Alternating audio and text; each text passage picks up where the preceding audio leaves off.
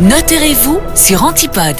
Bonjour Maître Remy. Bonjour. Alors avec la crise énergétique, on, on pense tous à faire des économies et c'est d'ailleurs peut-être le moment de rendre son bien immobilier moins énergivore, on investit dans des travaux de rénovation et donc pour ça, il y a des aides qui existent comme le prêt rénovation, le prêt vert ou le ou le Rénopac Wallon, mais avez-vous aussi pensé à d'autres formes d'habitation? Aujourd'hui, on va parler avec vous d'habitat groupé, habitat léger et donc, Maître Remy, de quoi s'agit-il exactement? La première question est effectivement nécessaire et indispensable, d'autant plus aujourd'hui. Les habitats, effectivement, doivent être repensés sur le plan énergétique. Il y a effectivement toute une série d'aides et il ne faut pas hésiter à interroger effectivement l'ensemble des administrations qui peuvent être régionales, communales, pour voir s'il n'y a pas des aides, des primes ou autres, afin de rénover son habitat. L'habitat doit aussi peut-être être repensé dans son utilisation actuelle. Nous avions aujourd'hui souvent une habitation pour une famille.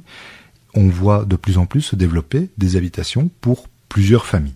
Que ce soit dans des habitats groupés, que ce soit dans des habitats kangourous, bref, toute une série de formes d'habitation qui sont différentes de ce qu'on a connu, tout simplement parce que plusieurs personnes, pour avoir d'autres envies, d'autres règles de vie en commun, se mettent à plusieurs et vivent ensemble. On ne parle pas ici de colocation, on parle vraiment de cohabitation, c'est-à-dire d'habiter ensemble. Dans le cadre de ces habitats, qui peuvent être effectivement avec des zones tout à fait indépendantes et d'autres partagé. Ça peut être un jardin partagé, ça peut être une pièce de vie partagée. Bref, toute une série d'organisations de vie en commun. Vous venez d'évoquer euh, la maison kangourou. Est-ce que c'est la même chose?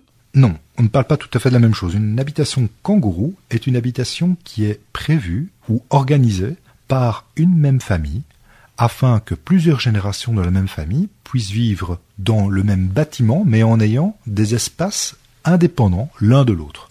L'exemple type, c'est effectivement une maison avec au-dessus un appartement où les parents ou la génération en dessous vit, de telle sorte qu'il y a effectivement une indépendance pour chacune des cellules familiales, mais que la famille au grand complet puisse effectivement avoir un passage d'un bien sur l'autre par une simple porte ou un couloir. Merci beaucoup Maître Rémy pour toutes ces informations bien utiles euh, concernant l'immobilier. Dans tout ce que je fais, ce que j'entreprends, je n'aime pas m'en remettre au hasard. Mon notaire, pour tout ce qui compte vraiment. Antipode, la radio du Brabant Wallon.